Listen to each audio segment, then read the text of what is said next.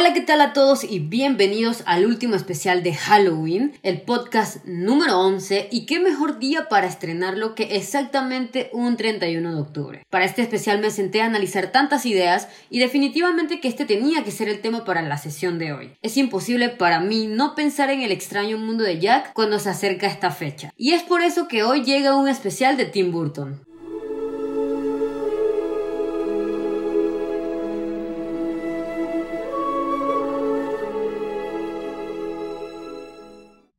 Nacido en Burbank, California, un 25 de agosto de 1958, Timothy Walter Burton es un director, productor, escritor y dibujante estadounidense. La mayor parte de su infancia estuvo caracterizada por la representación de parodias junto a su hermano relacionadas con delitos sangrientos. Considerándose a él mismo como una persona muy introvertida, uno de sus principales entretenimientos fue el diseño, aspecto en el que demostró tener talento tras concursar y ganar una competencia de trazos que serían usados en los camiones urbanos de su ciudad natal. Sus propios vecinos lo catalogaban como un inadaptado social con gustos por la ciencia ficción y el terror. Debido a su afición por las películas de terror de bajo presupuesto, a los 13 años realizó su primer corto animado llamado The Island of Dr. Agor, al que le siguió Houdini, donde Burton interpretó al escapista Harry Houdini. Uno de los gustos que desarrolló el director fue el del cine de fantasías y una de las primeras películas que vio de este género fue Jason y los Argonautas en 1963. Le interesaban los efectos especiales de Ray Harryhausen de stop motion que posteriormente utilizaría en sus propios filmes.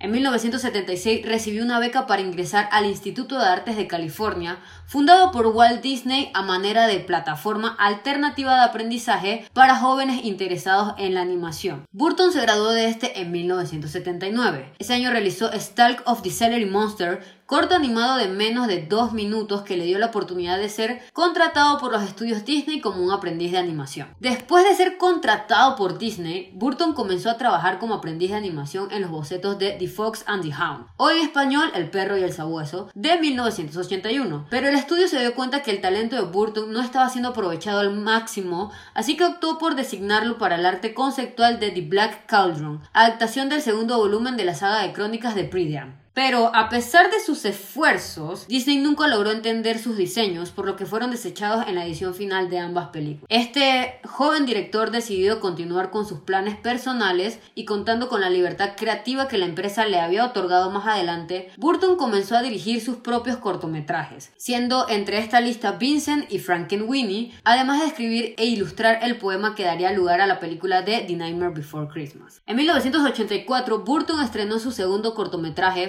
Winnie, filmado en blanco y negro con una duración aproximada de 30 minutos. Este estaba inspirado en Frankenstein de James Well y el argumento de esta historia narra los esfuerzos de un niño por reanimar a su perro Sparky que murió tras ser atropellado por un carro. A pesar de que obtuvo una nominación a los premios Saturn, el contenido del corto hizo que Disney despidiera a Burton justo después de haber culminado su producción, pues encontraron que Winning era demasiado terrorífica para sus audiencias más jóvenes. En 1994, tras el éxito de la película como Beetlejuice y Batman, el corto fue comercializado en video a partir de entonces y se puede encontrar como material adicional en los formatos DVD y Blu-ray de un disco de PlayStation de The Nightmare Before Christmas. A finales del 2007, Burton firmó un contrato con los estudios Disney para adaptar el cortometraje a una película de larga duración. Es hasta 1985 cuando daría inicio a su carrera como productor y director, cuando comenzó a atraer la atención de algunos sectores de la industria cinematográfica. En este año el actor y productor Griffin Dunn le invitó a dirigir su comedia After Hours. Sin embargo, el anterior responsable de dicha producción fílmica, el famoso Martin Scorsese, había decidido reconsiderar la idea de filmarla, lo que anuló la posible intervención de Burton para esta. Entrando ya a las películas favoritas del público y uno de los personajes indiscutibles que es muy utilizado para disfraces en Halloween, llega Beetlejuice en 1988, dirigida por su propio creador Tim Burton y protagonizada por el actor Michael Keaton en el papel de Beetlejuice y la famosa Winona Ryder como Lina Ditz, una sombría muchacha que detestaba a sus padres y a su madrastra, Charles y Delia Detz, interpretados por Jeffrey Jones y Catherine O'Hara respectivamente. La película de un delirante humor negro fue un gran éxito por aquel año, recaudando solo en Estados Unidos 73 millones de dólares. Dos curiosidades muy importantes de este filme es que Winona Ryder estuvo a punto de rechazar el papel, ya que la primera impresión que le dio el guion de esta película fue que era una película satánica. De hecho, estaba pensada para ser una película de terror, pero tras ediciones y reescribir este guion original, quedó siendo una comedia negra. El personaje de Beetlejuice únicamente aparece en 17 minutos de los 92 que contempla el filme y la película ganó el Oscar a Mejor Maquillaje en 1989. Durante el siguiente año, el director volvería a trabajar junto a Michael Keaton, pero esta vez en una película con un tono totalmente distinto. Y es que esta película es muy recordada por los fans de Batman y no por las razones más positivas que se podrían hallar. Esta fue la primera adaptación live action que yo llegué a ver de este superhéroe y recuerdo clarito que me causaba mucha gracia ver a toda la batifamilia con sus pezones marcados en los batitrajes. Pero aunque sea un gusto culposo, es una de las películas que disfruto ver del Caballero de la Noche. Aunque, como un dato importante, la elección de Keaton para esta película fue considerada como una decisión contradictoria, ya que tras venir de una película como lo fue Beetlejuice de comedia negra a pasar a un personaje más serio como lo es Bruce Wayne, Burton había considerado ridículo elegir a alguien musculoso para el rol de Batman, insistiendo en que el personaje debería ser un hombre ordinario y adinerado que hacía uso de su identidad secreta a través de un complejo disfraz de murciélago para asustar a los criminales. Además de esto, una de las decisiones más importantes que tomó Burton para el proyecto fue la escogencia de Jack Nicholson como el Joker. Esto buscando atraer audiencias desinteresadas de las películas de superhéroes. Cuando la película finalmente se estrenó, siendo respaldada ampliamente por una campaña publicitaria muy grande, esta se convirtió en el éxito de taquilla más grande de ese entonces, recaudando más de 400 millones de dólares a nivel mundial. Al siguiente año, Burton escribió junto a Caroline Thompson el guion de su siguiente largometraje, bajo el título de Edward Scissorhands, un personaje creado por un excéntrico inventor que sería interpretado por Johnny Depp. Es aquí cuando inicia este dúo que actualmente es muy famoso entre Depp y Burton, lo que lleva al actor a continuar colaborando en otras producciones de Burton, como Ed Wood, Sleepy Hollow, La leyenda del jinete sin cabezas, Charlie la fábrica de chocolates, Course Bride o en español El cadáver de la novia y Sweeney Todd. La historia del joven Manos de Tijera trata de Edward quien parecía humano, pero de manera peculiar, porque no había sido terminado por su creador al morir este de manera repentina, y en vez de manos, como una persona normal, este tenía tijeras. ligeras.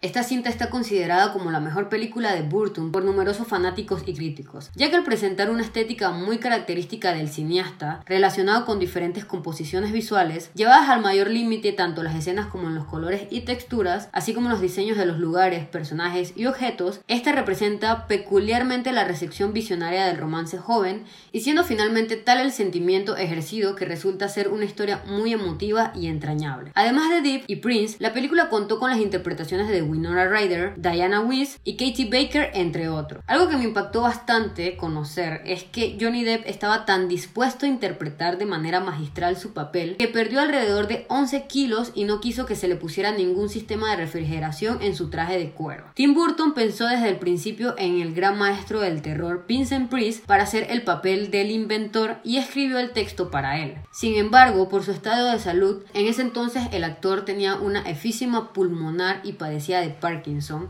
este obligó a recortar su guion y fue el último papel que dio vida en su trayectoria.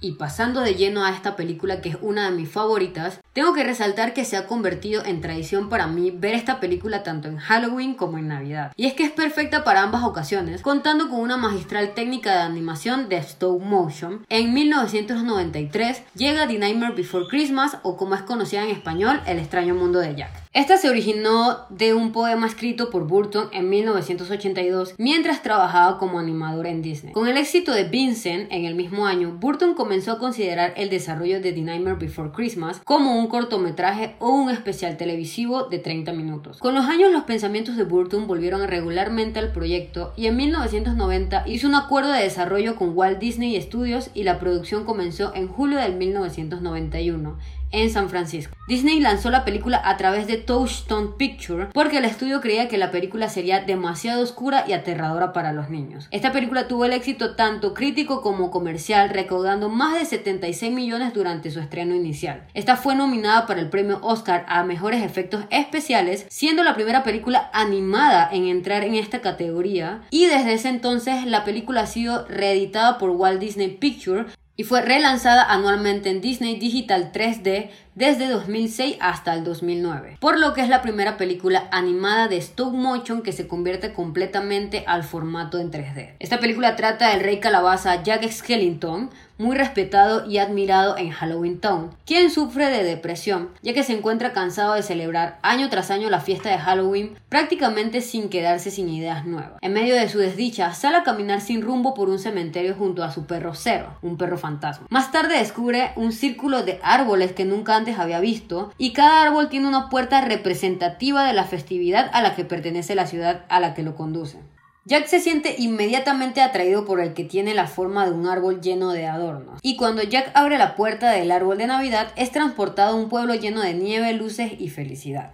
Y aquí es cuando inicia nuestra interesante historia. El elenco de esta película cuenta con Chris Arandon, famoso por su interpretación de Mike Norris en Chucky el muñeco diabólico, este siendo la voz de Jack Skellington y el compositor y cantautor Danny Elfman, uno de mis favoritos personales para la voz cantada. Danny Elfman también pone la voz de Barrel, uno de los niños embaucadores de Oogie Boogie y al payaso con la cara arrancada. Katy O'Hara como Sally, una creación de, Finkelstein como muñeca de trapo, espantapájaros, que se enamora de Jack. Este personaje es una toxicóloga que usa varios tipos de veneno para liberarse del cautivo Finkelstein. También es psíquica y tiene premoniciones cuando algo malo está por suceder. Algo interesante de esta película es que Tim Burton no dirige la cinta. Él fue el creador del concepto, el productor, el diseñador de los personajes. Sin embargo, el director fue Henry Selick. Como lo mencioné anteriormente, la cinta se hizo con la técnica de stop motion y tiene alrededor de unos 110.000 fotogramas por segundo. Se especula que cada minuto de la película tardó una semana en realizarse. La escena más difícil de filmar fue la de Jack abriendo la manija de la puerta, esto debido al reflejo que producía, el cual los animadores no daban con cómo crear. El muñeco usado para Jack tenía más de 400 cabezas intercambiables y cada una mostraba una expresión diferente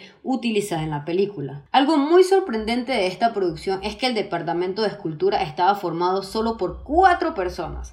Se utilizaron más de 200 títeres que se usaron para la película y el set de grabación tenía puertas secretas para que los animadores pudieran mover los títeres a su gusto. Esta película puede entrar en la categoría de musical, pero sin duda alguna es recordada por su animación. Disney quería una secuela de ella, pero Tim Burton siempre se negó manteniéndose fiel a su idea original. Tim Burton se inspiró en clásicos navideños como Rodolfo el Reno y la transición del Halloween a Navidad. Tras ver cómo en los aparadores y vitrinas de los centros comerciales se guardaban toda la mercancía y decoración del 31 de octubre y era reemplazada por la navideña. Definitivamente mis favoritas de Tim Burton son las películas de animación, y es que no puedo no mencionar al cadáver de la novia como siguiente película. Tim Burton se inspiró en un pequeño fragmento de una leyenda rusa judía ortodoxa del siglo XIX llamado El cadáver de la novia y el príncipe. No fue tanto el cuento, sino la figura de la novia lo que le fascinó a este creador y lo ayudó a diseñar los personajes de la película, creando así una extraña historia de amor entre dos mundos, el de los vivos y el de los muertos. La historia trata de un joven llamado Víctor, quien mientras practica sus votos matrimoniales en el bosque antes de pedirle matrimonio a su prometida, se compromete accidentalmente con el cadáver de una novia llamado Emily, quien espera su verdadero amor en tiempos anteriores y por lo tanto se lleva a Víctor a la tierra de los muertos. El filme fue adaptado con un toque humorístico para hacerlo un poco más familiar y agradable para las audiencias infantiles. Johnny Depp, repitiendo trabajo con Burton, fue quien le dio a Victor su voz, siendo esta la primera vez que participa como actor de doblaje, y Elena Bohan Carter le dio su voz a la novia del cadáver. El rodaje de esta cinta duró alrededor de 55 semanas, durante las cuales se tuvieron que componer y fotografiar individualmente más de 109.440 fotogramas diferentes. Como ejemplo, para conseguir un parpadeo de la novia, los animadores tenían que realizar 28 imágenes diferentes. Para realizar el movimiento de los personajes no se realizó ninguna de las técnicas conocidas en su momento, como cabezas reemplazables, como las que se utilizaron en el extraño mundo de Jack, o bocas reemplazables, como las usadas por los estudios Arman en Wallace y En su lugar, se utilizaban cabezas con un preciso y artesanal mecanismo de relojería, controlado por llaves ocultas. Esto permite un grado de control milimétrico, pero también es mucho más difícil que utilizar técnicas tradicionales. Las bases de estas cabezas eran de metal para asegurar su estabilidad y la piel de las figuras estaban hechas con silicona. Los muñecos para esta cinta medían 61 centímetros de alto y algunos de los decorados eran tan grandes que los animadores podían entrar a través de sus puertas casi sin agacharse. Eran 25 animadores encargados de marcar el movimiento de las figuras ante las cámaras. Algo interesante es que en el 2005 fue un año muy ajetreado para Tim Burton y sus colaboradores, ya que se encontraban filmando al mismo tiempo Charlie la fábrica de chocolates, sin embargo su corazón no estuvo del todo en esta película. Al tomar su primera posición de codirector y adentrarse de nuevo al bello mundo de la animación, uno podía notar la diferencia en donde Burton dejaba el corazón realmente. La filmografía de este director es una bastante conocida y en esta podemos encontrar filmes musicales como lo de Sweeney Todd, Sombras Tenebrosas, otras diferentes como Big Eyes, Miss Peregrine Home from Peculiar Children, las famosas películas live action de Alicia en el País de las Maravillas, en donde participa su dupleta favorita Johnny Depp y Elena Bohan Carter junto a Anne Hathaway y su más reciente filme del 2019, una adaptación live action de Dumbo. Sin embargo, algo que tienen todas estas películas en común, sin duda, es el excéntrico estilo único que le brinda el director a todas ellas. Estas se caracterizan en temas visuales influenciados por las películas de horror de las décadas de 1920 y 1930, especialmente aquellas de James Wall y F.W. Murnau, junto a las películas del expresionismo alemán. Todas sus películas tienen subtextos góticos y casi todos sus personajes se caracterizan por tener enormes ojeras, como si no hubieran dormido en varios días. Por ejemplo, Edward Scissorhands, Sweeney Todd, Katrina Van Tansel, entre otros. A esto el director le suele llamar estilo de cine mudo.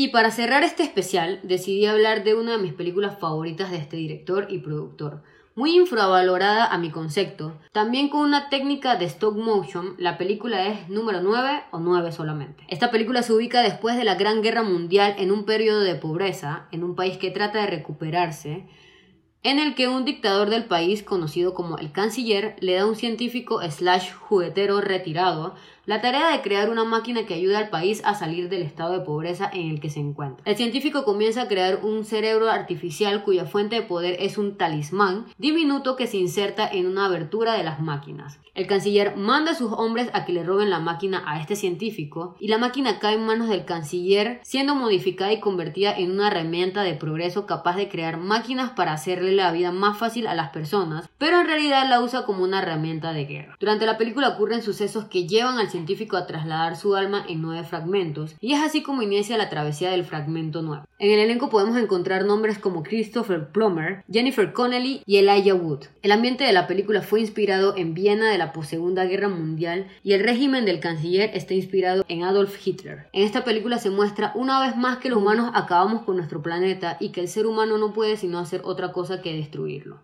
Es una película del 2009 que totalmente recomiendo si no la has llegado a ver. Esta fue coproducida por Tim Burton junto a Timur Bekmambetov y dirigida por Shane Acker. Esta película en lo personal la llegué a ver en el cine, creyendo normal que sería de estas películas animadas como cualquier otra, pero fue la que marcó para mí el verdadero entendimiento de que la animación es algo que va mucho más allá y algo que admiro mucho de Burton es el poder de transmitir su estilo único y que inmediatamente nos lleva a reconocer que una obra es dirigida o relacionada con él menos algunos que puedan oír. Te tengo una historia que te hará llorar de nuestra novia muerta algún tiempo atrás. Sí, tendrás que morir, pero no te aflijas, no vas a sufrir. Quererte esconder o tratar de besar, el final llegará nada. Quizás a futuro abarque otro especial de este director en donde hable más a fondo de sus otras creaciones, en este caso más live action que las animaciones. Definitivamente que todos hemos visto en algún momento de la vida alguna obra de este genial director y nos hemos enamorado de su estética o de sus personajes. Este especial fue dedicado a resaltar que el Halloween no necesariamente tiene que ir ligado con sustos, actividades paranormales o personajes sangrientos, sino a un estilo visual único. Espero que hayas disfrutado de este pequeño especial no olvides compartirlos y no olvides dejarme en los comentarios o en las historias de Instagram cuál es tu película favorita de Tim Burton. Muchas gracias nuevamente a todos y hasta la próxima semana.